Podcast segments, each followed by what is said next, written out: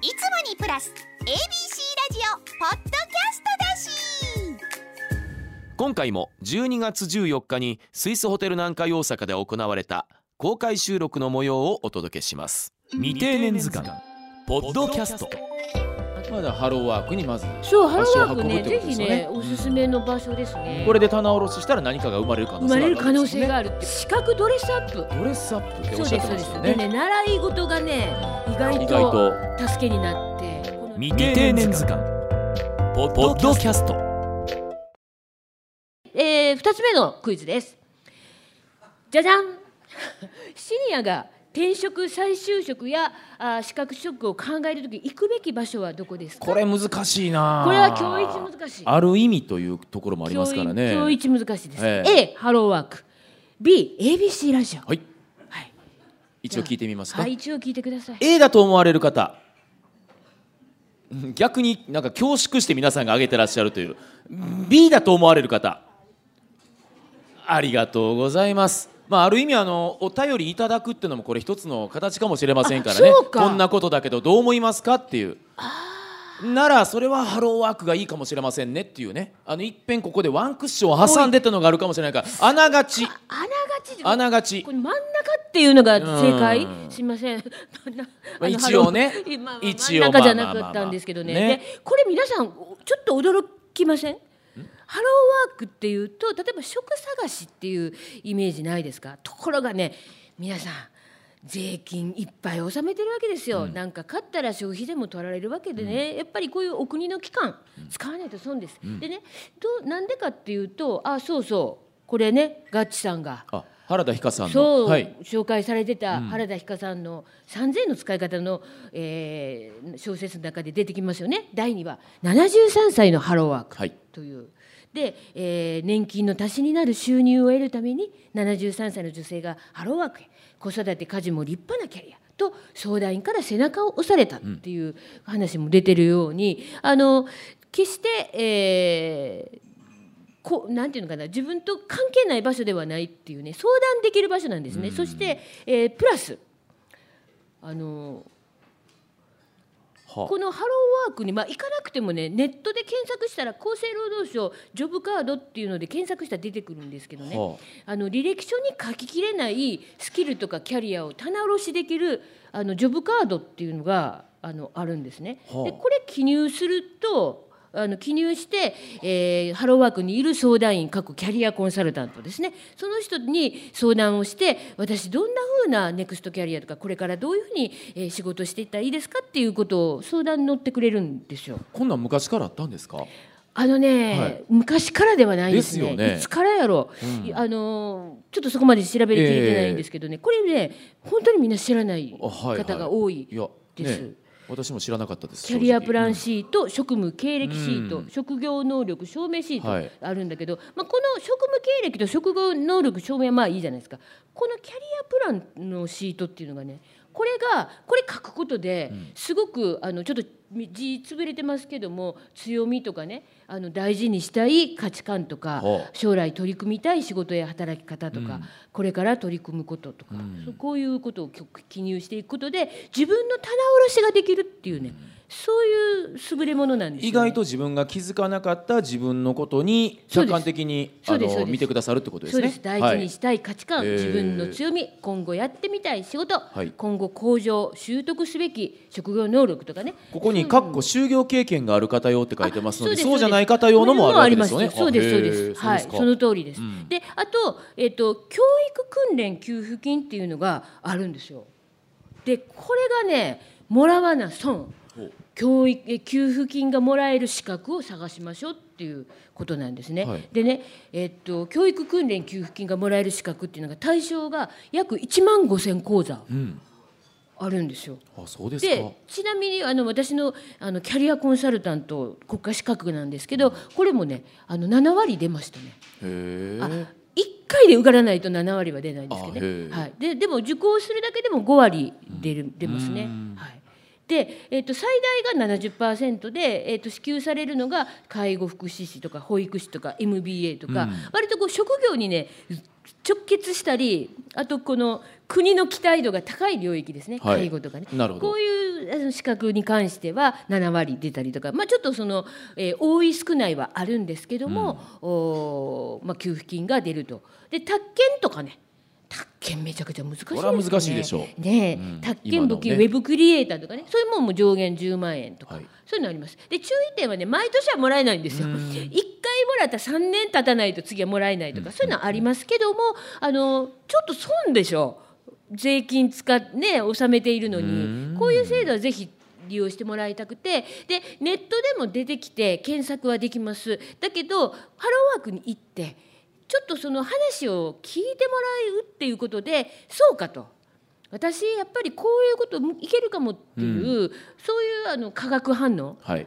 ネットでこうやって見てても、自分一人でね考えてたらちょっともうなんていうのかな煮詰まったりもするし、うん。それが人と話しながらの方がいいかなって。まだハローワークにまずそうハローワーク足を運ぶってね。ぜひねねおすすめの場所ですね、うん。はい。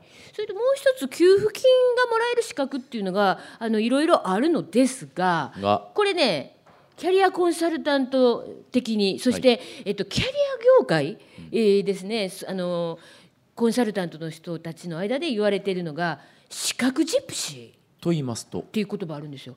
でねこれねとにかく資格だから言い方変えると資格マニアですね。あはいはいはい次々資格を取るんですよ。えでところがね資格を次々取ってもそれがこう仕事につながるとはね限らないっていう場合があるんですよ。でも先ほどのように資格を取ってそれが給付金もらえるってことにもつながるわけですからそうそうそう、うんだから別に悪いことでもないんですよね。でないんですけども、はいあのやっぱり資格を取るっていうことでそれで仕事即即何かの仕事に就けるって期待しませんか、ところがねそれがあの資格取るからとことからスタートするよりも自分はどうなりたいのかっていうところからバックキャスティング的にこれまた後でお話ししたいんですけどバックキャスティング的に考えるっていうどうなりたいかっていう、でもなんかこの資格面白そうってこう食い散らかすみたいなね、そういうこれあの未定年図鑑のですね あの千手観音みたいな人がいるんですね。その気持ちはでも分からんでもないっちゃ分からんでもないんでよね。ですすね。持ってる方なんかね。26ページの人なんですけどね、これ手当たり次第にやっちゃって、でそこであの勉強が好きやと資格を取るのが好きだそれでいいんだけども、なんか職に就きたいなって期待するとちょっと辛いかもしれな。ないんか資格取っていくにつれてなんかこう自分がこう大きくなっていくような気がせんでもないね。そうなんですよ。で大きくなっていくのは気がするのはそこはいいんだけども、やっぱりね何か仕事に就きたいんだと思っているとなかなかそれがねあの実現しないという人もいてて、でだけどね私はあのいろいろねコンサルタント仲間の人と話をしててね資格なんかいらんやんっていう人いるんだけど私はそれは反対です。お取るといいと思います。ただそのやり方ですよね。そこにやっぱり一工夫が必要でで私の提案は資格ドレスアップ。ドレスアップ。そう、でこれはねあの自分の履歴とかスキルを補強したり、自分をよりよく見せる資格を取っておくっていうのは悪くないと思うんですよ。はあだから未定年図鑑の8ページの方がまさにそうなんですけどもはいともと一級建築士なんですよ。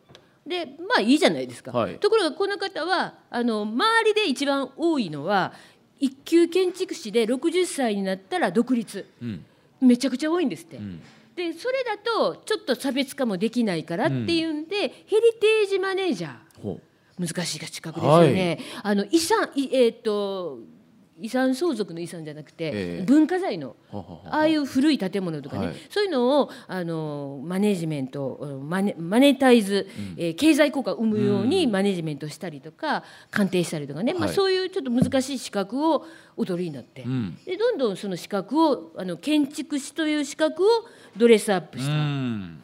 ていう、そういうやり方だと理想ですね。常にあのちゃんとそのビジョン展望がある資格の取り方やと思うんですね。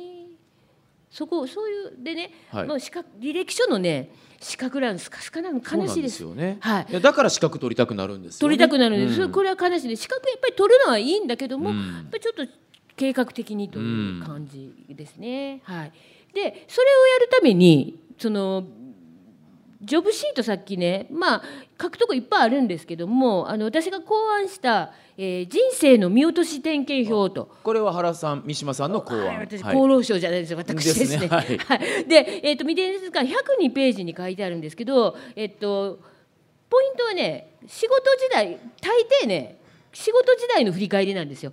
会社であの研修とかあのネクストキャリア研修とかであのじ棚卸ししなさいって言われるんですけどここだけなんです、仕事時代だけなんだけども私のおすすめは、はい。子供学生時代。